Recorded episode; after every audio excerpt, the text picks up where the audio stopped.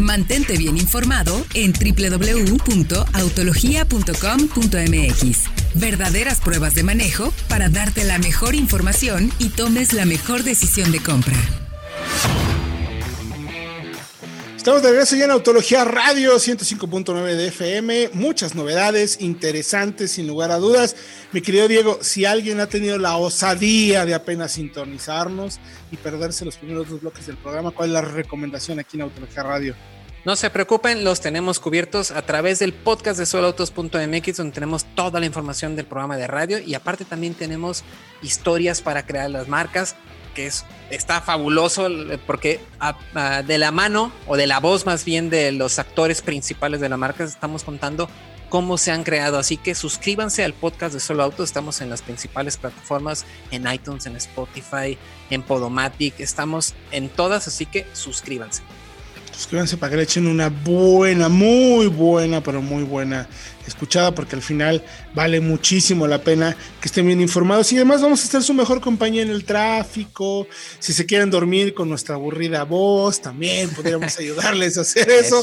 Así es que escúchenos. Eh, muchísimas, 140 mil reproducciones mensuales estamos teniendo de todo lo que generamos en audio. Así es que la verdad es que creo que vale la pena. Tenemos muy buena aceptación. Mi querido Fredo, mi querido Diego, a ver la Taos. Ya finalmente sabemos los precios. E hiciste un análisis, mi querido Fredo, muy interesante sobre cuál sería la mejor opción de compra. Porque hay tres versiones. Está desde los 440 hasta los 540, si no me equivoco. 535, ajá. Sí, desde 4, 450, 449, 990 hasta los 536 mil pesos. Ah, tres versiones, eh, todas con el mismo motor, si no me equivoco la plataforma que ya conocemos. ¿Cuál es la mejor compra de esas versiones entonces, mi Fredo? ¿Y por qué? Yo creo que es muy interesante que ayudemos a las personas a entender el porqué de estas versiones y por qué vamos, eh, este análisis, por qué lo hacemos. Pues es que, Héctor y Diego, no sé qué opinen, pero creo que con base con el Jetta, la mejor compra también aquí es la, es la Trendline, la versión, digamos, de entrada. Porque es la que tiene el precio más bajo, obviamente, pero es que además Volkswagen la dotó de mucho equipamiento eh, desde esta versión de entrada. De hecho, creo que lo más valioso ya aparece desde esta versión base. Y por eso creemos que es la más interesante de toda la gama. O sea, ya tenemos la plataforma MQB que sabemos que es efectiva y muy segura. El motor turbo, que sabemos que es eficiente y que responde bien. Y además ya tenemos un cuadro de instrumentos digital, por ejemplo, desde esta versión. Ya tenemos ayudas de conducción avanzadas, eh, como el, el, control adaptativo o incluso el frenado de emergencia, y eh, tiene sus seis bolsas de aire, su SP, es decir, no le falta nada. Ya más arriba en la gama tenemos equipamiento de lujo, quizá de confort, que puede ser deseable para algunos, pero que me parece no es necesario, o sea, es decir, no es vital. Claro. Sí, encontramos los, asientos en, leatherette de doble tono, por ejemplo, en Comfort y en Highline. Ya también tenemos la pantalla de 10 pulgadas, tenemos rines creo que un poco más grandes pero en realidad lo básico, lo básico está desde la trailer y esto es una muy buena noticia.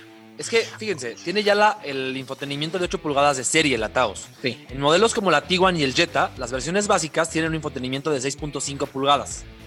Y las, las tope de gama, digamos que mejoran con este de 8. Aquí es al revés, porque aquí las de serie tienen el de 8 y las tope tienen ya el de 10 pulgadas, el nuevo infotenimiento de Volkswagen. Pero el básico creo que está muy bien, ya tiene CarPlay y Android Auto incluso. Está súper, súper bien equipada. O me parece que es una muy buena opción. De que discutíamos en el buen sentido cómo la veíamos, ¿no? Cuáles creíamos que pudieran ser las mejores opciones para un segmento que además es bien peleado, Fredo. ¿Dónde ubicaríamos entonces Taos para que el mercado, lo que nos está escuchando, entienda más o menos dónde juega? Porque luego hay tantos tamaños que ya no sabemos como por dónde va, ¿no?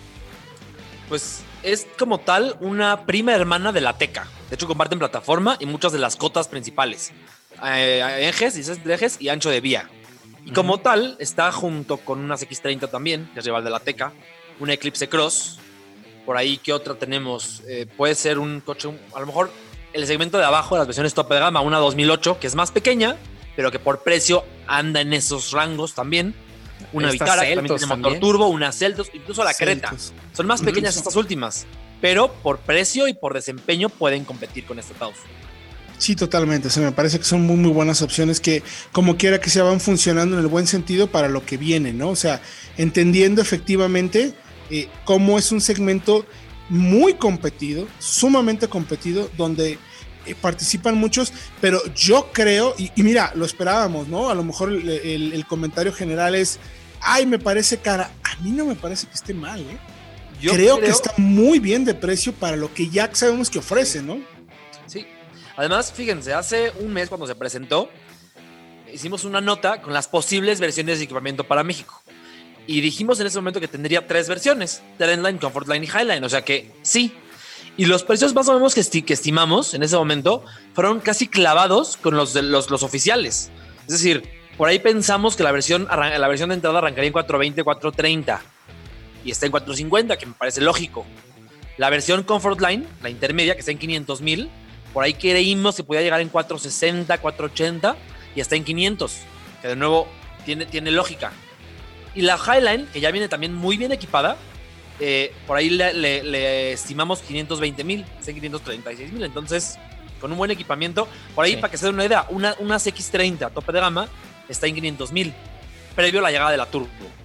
Mm, es correcto, sobre todo porque nos sorprendieron con el equipamiento este que comentas de las asistencias de seguridad, sobre todo desde la versión base, ¿no? Yo creo que eso fue a lo mejor lo que nos, nos hizo variar un poco. Esperamos que estuviera nada más en la Highline, si tú quieres, pero no, viene desde la Trendline y eso también es, es, es, muy bueno para los, los clientes. Entonces, en, la, en, la, versión Highline, en la nota que les decía, tenemos que, precisamente en la Highline decimos que podría tener eh, la asistencia de conducción hasta la Highline y lo tuvo en todas las versiones. Es, eso. Es un, un, game changer, por así decirlo, ¿lo nombrarían o no? ¿O me estoy yendo demasiado? ¿O cuánto me pagaron?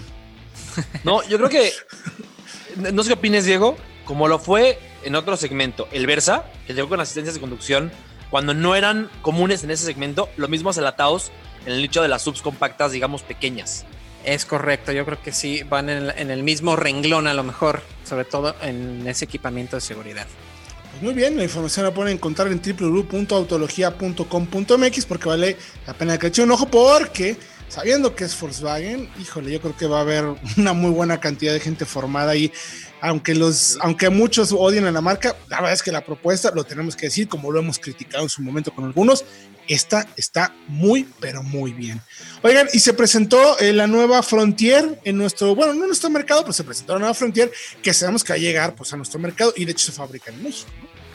Es correcto, la nueva Frontier 2021 que al parecer va a perder el nombre NP300 solamente se va a llamar Frontier, llega con un nuevo diseño mucho más robusto y una nueva versión Pro 4X.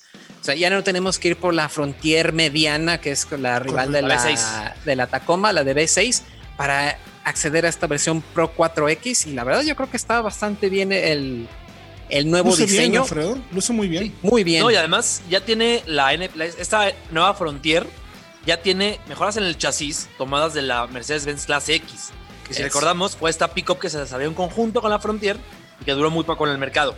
Nissan aprovechó mucho de ese desarrollo y de esa eh, el tema de rigidez estructural para su Frontier actualizada. Y, nada más, si tenemos tiempo, aclarar que son, siguen siendo dos productos distintos. Aquí la Frontier es, digamos, la versión global que se hace en México.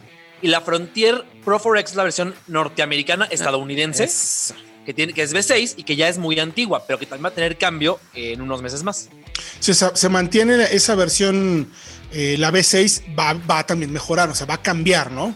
Que está relacionada a la Pathfinder de hace ya unos 15 años. Esa Frontier, la, más grande. Que me gusta mucho, por cierto, ¿eh? O sea, me encanta cómo se maneja. Es el típico pick-up de Nissan los que tenía acostumbrado. La verdad, me encanta en ese sentido.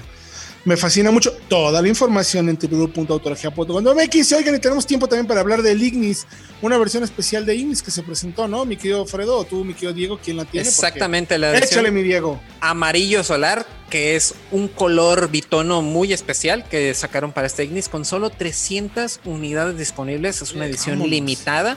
Así que para todos aquellos que estén pensando en uno, por favor, comuníquense precisamente con su distribuidor de Suzuki porque sí, está basado en la versión GLX CBT, así que tiene todo el equipamiento que ya conocemos, el interior en color bitono blanco con negro, la pantalla de 7 pulgadas y el motor de 1.2 litros con 82 caballos que también sabemos que funciona muy bien. Y sí, tiene el mismo precio, 279.990 pesos, nada más con este tono eh, amarillo solar que yo creo que se le ve bastante bien al pequeño citadino. No me lo hubiera imaginado que costara lo mismo, ¿eh? Pero entonces quiere decir que la marca entiende muy bien cómo generar expectativa, ¿no, mi querido Fredo? Porque al final, digo, es una versión especial, pero es un color que creo que le encaja muy, pero muy bien al Ignis. Sí, además es un color muy importante porque en Europa se presentó con este color desde que salió. Es como el color, digamos, insignia. Y por fin llega a México. Fíjate que justo cuando sacamos el video, la marca nos dijo, oigan, ese color no lo vendemos en México.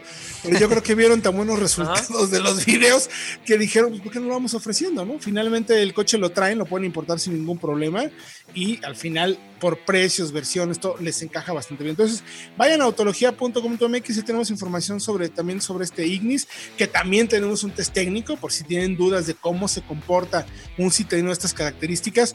Vayan a Autología, ahí en nuestro canal de YouTube tenemos el video, tenemos la prueba donde podemos demostrar capacidades, dinámica y todo de este vehículo, que aunque es un citadino, la verdad es que nos dejó gratamente sorprendidos. Nosotros vamos a ir un corte y regresamos con, ¿qué creen? La primera prueba en México del nuevo MG5, el sedán de la marca china británica en México.